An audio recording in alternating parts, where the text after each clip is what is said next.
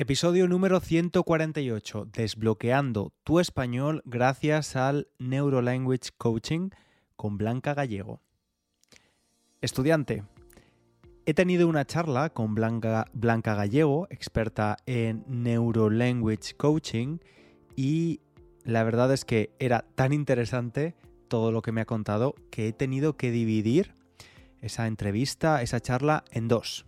La primera parte de esa entrevista la escucharás en este episodio donde hablamos de bloqueos al hablar, bloqueos al escuchar y también de motivación. Todo lo que tiene esta disciplina que contarnos, una disciplina que mezcla la neurociencia, el coaching y la inteligencia emocional. Así que te dejo con la primera parte. Te doy la bienvenida, estudiante, a un nuevo episodio del podcast de nivel intermedio de Spanish Language Coach. Hoy no estoy solo, como puedes ver si estás viendo el episodio en YouTube. Estoy con Blanca Gallego y vamos a hablar de Neuro Language Coaching, una metodología muy, muy interesante y vamos a intentar pues, eh, descubrir cómo nos puede ayudar esta metodología en el aprendizaje de idiomas extranjeros. Recuerda antes que puedes usar la transcripción de este episodio, las flascas de vocabulario también, en la página web www.spanishlanguagecoach.com. Blanca, ¿cómo estás? Muchas gracias por, estar aquí por aceptar la invitación.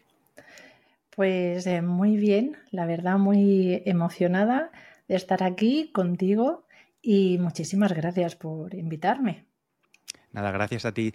Te, he comentado antes que te sigo el rastro, te, sigo en Instagram y, he visitado tu web varias veces y me interesa mucho tu trabajo y, me alegra poder tener esta charla para conocer un poco mejor qué es el Neuro Language Coaching. Tú eres la primera formadora de esta disciplina en España, así que es un placer para mí que estés aquí y vamos a entrar directamente al tema, cuéntanos un poco qué es esto del Neuro, Language Coaching. Es un nombre muy largo.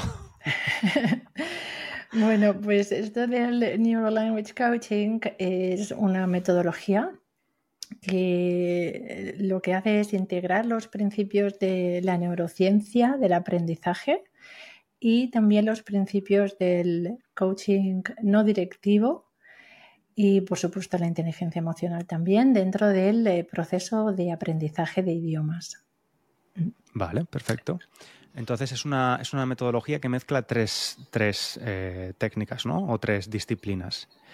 Yo hice durante un tiempo coaching porque tenía un montón de bloqueos mentales y demás. Y la verdad es que fue una experiencia muy, muy enriquecedora. Eh, aprendí un montón y, y se lo recomiendo a todo el mundo. En el caso de, esta metodología enfocada a idiomas, sé que es importante trabajar con un coach, ¿no? Un mentor, una mentor, una persona que te pueda guiar, pero me comentabas antes de la entrevista que el fin máximo es que el estudiante o el coachee eh, acabe siendo una persona autónoma y que siga su camino en el proceso. Me gustaría que en el episodio pudiésemos dar algunas técnicas o algunos trucos para que los estudiantes de español, que muchos de ellos tienen pues algunas eh, limitaciones o encuentran problemas a la hora de, especialmente con la expresión oral, eh, con la comprensión auditiva, esos bloqueos, que se tratan de bloqueos mentales, ¿no? Mm. ¿Cómo podemos abordarlos? ¿Cómo podemos em, encontrar una solución? Ok, pues em, sí, es cierto que en el proceso de aprendizaje, pues eh, aparecen muchas variables. Y eh, en, lo que se refiere a la mejora de la comprensión oral, a la mejora de la expresión oral, son dos partes del aprendizaje que suelen crear muchos bloqueos. Eso eh, por la neurociencia hoy en día sabemos que lo que está pasando es que el estudiante percibe alguna situación como una situación de amenaza, aunque no sea obvia o real para el otro que esté presenciándolo, para esa persona hay una situación de amenaza, se dispara, por así decirlo, eh, la parte emocional del cerebro y lo que hace es bloquear la parte racional, que es la parte donde tomamos decisiones, la parte que nos ayuda a aprender, la parte que nos ayuda a racionalizar lo que está pasando. Entonces, en el momento que eso ocurre, eh, entramos en lo que se llama como estado de lucha-huida y en ese momento ni entra ni sale nada. Estamos bloqueados. Exacto, estamos bloqueados. Y es cuando eh, pasa esta cosa de se me ha quedado la mente en blanco, no sé qué decir. O nos están diciendo algo no conseguimos entender nada, aunque sea muy, muy básico lo que nos mm. están diciendo. Mm. Solución. Ahora viene lo, complejo. Eh, la solución pasa por tomar conciencia de qué nos está pasando. Eso primero. La metacognición, es decir, saber qué es lo que le está pasando a nuestro cerebro, es la primera herramienta para poder superar el proceso. Porque si yo sé qué me está pasando, tengo una certeza y puedo empezar a poner solución. Si no sé qué me está pasando, no puedo poner solución. Entonces, lo primero es intentar disminuir el nivel de estrés en el cerebro. O sea, el cerebro se ha bloqueado porque ha subido el nivel de estrés. Y tenemos que intentar calmarlo. Cada persona tiene estrategias diferentes. Podemos intentar calmarnos desde la respiración, desde mm, la visualización, centrarnos en alguna cosa en concreto. Las posibilidades son infinitas realmente. Esto es muy interesante porque al final estos bloqueos que como estudiantes de otros idiomas sufrimos, especialmente quizás cuando tenemos que hablar en público delante de muchos nativos, ¿no? que esto siempre asusta un poco más, eh, este tipo de bloqueos también los podemos sufrir incluso en nuestro primer idioma, ¿no? A todos, todos nos hemos puesto muy nerviosos teniendo que dar un discurso y obviamente normalmente nos comunicamos mucho mejor que cuando estamos muy nerviosos, ¿no? Porque efectivamente estamos en ese estado de, lucha o huida y, no nos podemos comunicar de una, de una forma eficaz. y, me ha gustado mucho esto de ser consciente, ¿no? Conocerse un poco de cuando estás en ese, en ese momento. Y, me parece muy interesante que no haya solo una solución, ¿no? Que la persona tenga que encontrar esa solución y esa forma de, de decirse a sí mismo lo que se tiene que decir, porque tenemos personalidades diferentes. Yo vivo en Inglaterra desde hace bastantes años, tengo un C2 de inglés, es decir, tengo un nivel de competencia bastante decente, un nivel avanzado, y sin embargo, hasta hace poco he tenido situaciones donde me encontraba en, este, en esta situación y me sentía eh, bastante mal y llegué a identificar el tipo de pensamientos que estaba teniendo y ahora mi solución es pensar, cuando empiezo a sentirme así, decir, César, a nadie le importa si cometes un error. César, a nadie le importa tu acento. Nadie está analizando si has dicho el, la conjugación correcta o no, ¿no? Disfruta de la comida o de la cena, pásatelo bien, habla con la gente. Y eso a mí me ayuda muchísimo. El repetirme como un mantra, César, a nadie le importa un pimiento tu inglés. ¿no? Nadie lo está analizando, no te están examinando. Pero entiendo que cada persona tendrá em, una, una, posible solución, ¿no? Sí, y, y bueno, hay dos cosas que has mencionado que, me parece muy importante. Primero, entender que prima antes, que va antes la comunicación que la perfección del idioma. Eh, el idioma está hecho para comunicarnos, no es, una, no es un arte que tengamos que perfeccionar. es una herramienta que utilizamos para comunicarnos. y, y segundo, como tú bien dices, cada uno es diferente y cada uno tenemos un cerebro diferente. No hay dos iguales. Todo el mundo tiene una cara, pero cada cara es diferente. Lo mismo pasa con el cerebro porque nuestra experiencia de vida es diferente. Y como es diferente, las conexiones, lo que aprendemos y la estructura de nuestro cerebro también lo es. Y ahora mismo, cualquier persona que esté escuchando nuestro podcast tuyo, hoy conmigo aquí, ya está cambiando su cerebro, porque se cambia y se puede cambiar cada vez que estamos aprendiendo cosas nuevas, cada vez que escuchamos cosas nuevas.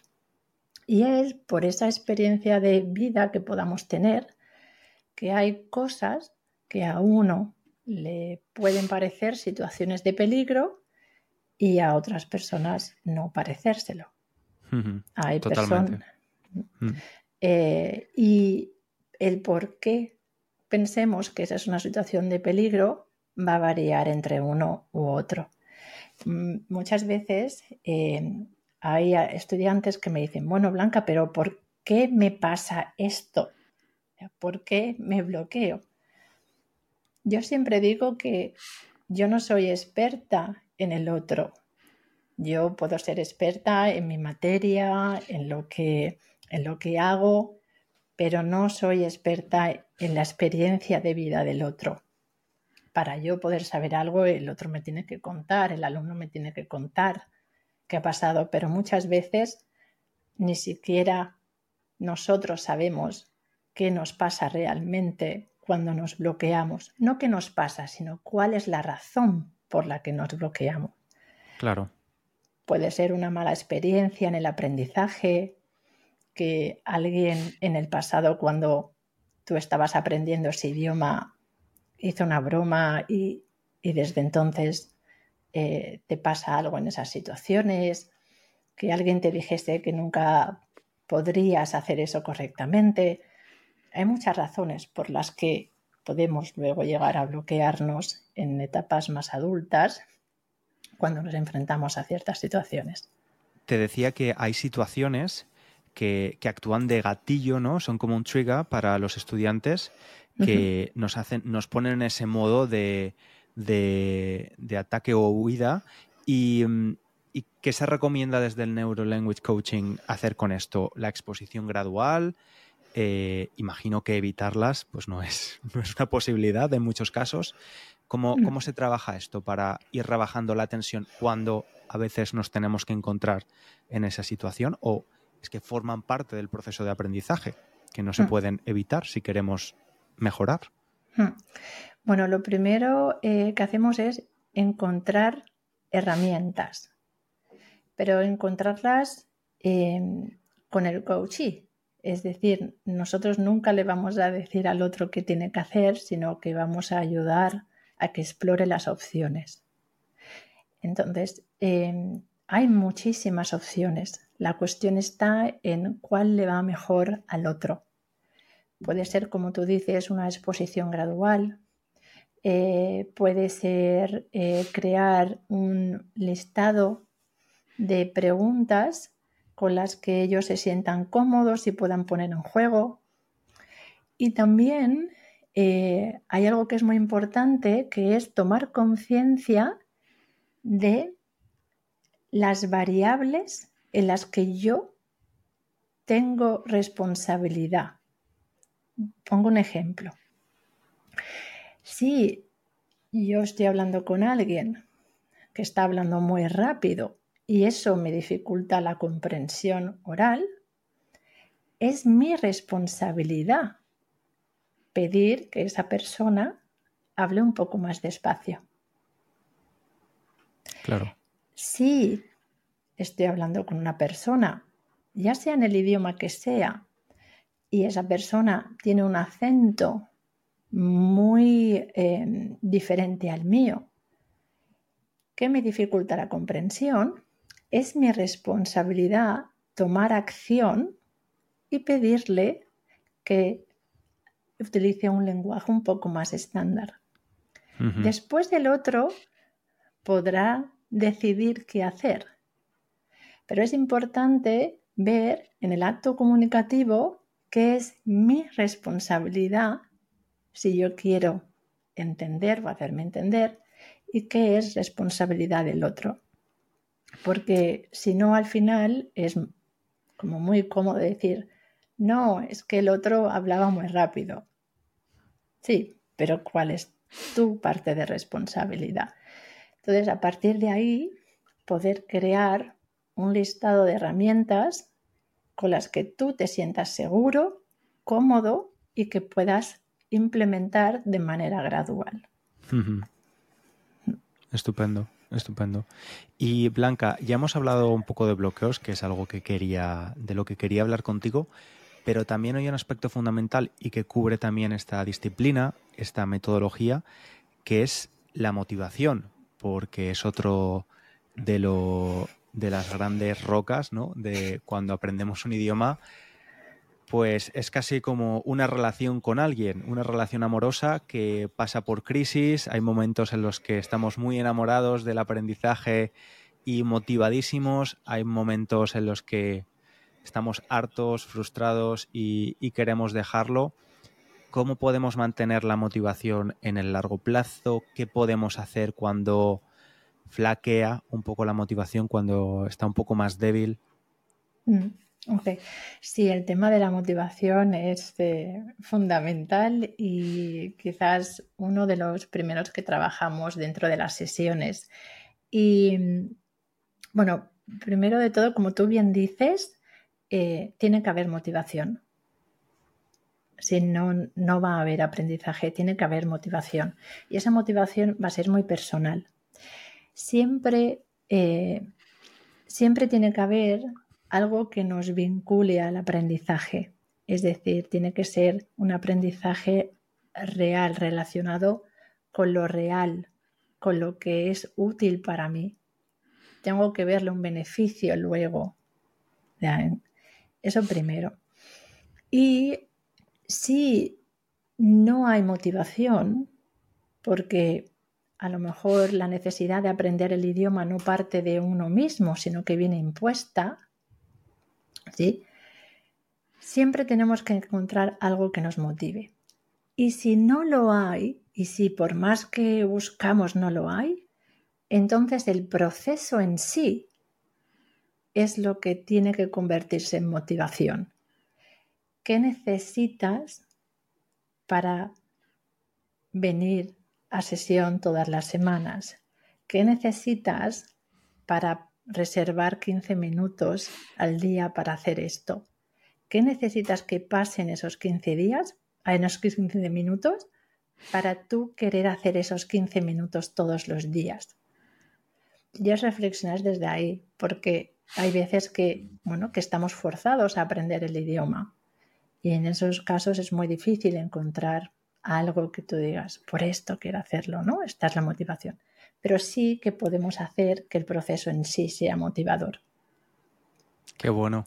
Bueno, no, lo sabrás, pero justamente el anterior episodio de este podcast yo compartí con los estudiantes que hice un examen para conseguir la nacionalidad británica. Un examen se llama Life in the UK, donde pues tienes que estudiar historia británica, tienes que saberte las banderas de cada país, los platos típicos de cada país, leyes relacionadas con los impuestos, eh, cómo funciona eh, el gobierno, el parlamento, y suspendí. Suspendí. y fue un, fue un fracaso, me eh, sobrevaloré mis capacidades y conocimientos de este país, no me lo preparé lo suficientemente y suspendí. Es algo que está impuesto, o sea, por mí solo no hubiese decidido dedicarme a, estudiar este tipo de, de cosas, ¿no? Así que, como comentaba en el, en el episodio este, voy a he decidido para aprobar el examen disfrutar del proceso, usar la curiosidad, vincularlo con cosas positivas, de conocer mejor la cultura del país en el que vivo, poder conocer mejor a las personas con las que me relaciono a diario, ¿no? Así que me ha parecido muy buen punto este de, de si no hay motivación y estás forzado, entre comillas, a, seguir ese proceso, disfruta del proceso, porque también es muy motivador. Yo siempre que hablo de motivación, no sé cuál es tu, tu filosofía en esto, siempre hablo de que la motivación llega especialmente, la motivación intrínseca es importante, pero también cuando empiezas a ver los resultados, eso también te motiva y te lleva a continuar con la acción, ¿no? Y esa acción trae nuevos resultados y, al final se activa el ciclo de la motivación, que no es solo pensar estoy motivado y hago algo, no, cuando no estoy motivado, que es lo difícil, hay que buscar las razones para, para ponerse a ello y si no las hay, simplemente tomar acción y ahí es lo que cuesta, ¿no? Lo que, lo que es más complicado. Sí, eh, yo, eh, si me permites compartir esto contigo y con los que nos estén oyendo, eh, para mí es muy importante cuando inicio algo nuevo la motivación. Pero como tú bien dices, ¿cómo retroalimentar esa motivación? Entonces, eh, yo tengo un calendario de logros eh, semanal. Entonces, en ese calendario de logros, que es algo que también a veces comento con mis eh, coaches, em, para que, que, bueno, puedan implementarlo si quieren, y en ese calendario de logros lo pongo absolutamente todo. Y todo quiere decir hasta la cosa más pequeña, porque desafortunadamente somos expertos en lo que no, en lo que no hacemos bien, en lo que hemos fallado, en lo que no. Pero nos cuesta mucho ver lo que sí. Entonces, en este calendario donde yo escribo, además lo escribo a mano, lo tengo aquí enfrente, pero no lo voy a enseñar cámara, la tengo aquí enfrente, eh, pongo cualquier cosa. Pues hoy he conseguido estar haciendo deporte 17 minutos. Me había puesto 15, pero he estado 17. Dos más. Parece poco, pero son dos más, ¿no? O si el año pasado empecé a estudiar alemán, ¿no? Pues en la sesión de ayer me acordé por fin de cómo se dice esta palabra y no la tuve que volver a mirar. Pues ahí está en el calendario de logros. O sea, como que cada poquito cuenta. Y al ser algo muy visual, retroalimenta en, en cuanto a la motivación. Mm. Sí, y es que es tan cierto, ¿no? Que siempre nos fijamos en lo que no tenemos nos fijamos en lo que no hemos conseguido todavía, en lugar de mirar atrás y decir, oye, bien estudiante, vamos a interrumpir la charla en este punto y en la próxima semana, la próxima semana, en ese episodio continuamos con la charla con Blanca, donde nos va a hablar del aprendizaje implícito o lo que ella llama el superpoder para aprender idiomas como adultos. También una parte muy interesante de la entrevista. Espero que lo que hayas escuchado sobre estos bloqueos te haya ayudado, que lo puedas poner en práctica, que empieces a pensar de dónde viene todo esto, también con la motivación. Y como siempre, si te gusta el podcast, me harías muy feliz si lo puedes recomendar a otros estudiantes o valorarlo en tu plataforma de podcast favorita. Muchísimas gracias y yo te espero la próxima semana con la segunda parte de la entrevista. Un abrazo muy grande. Chao, chao.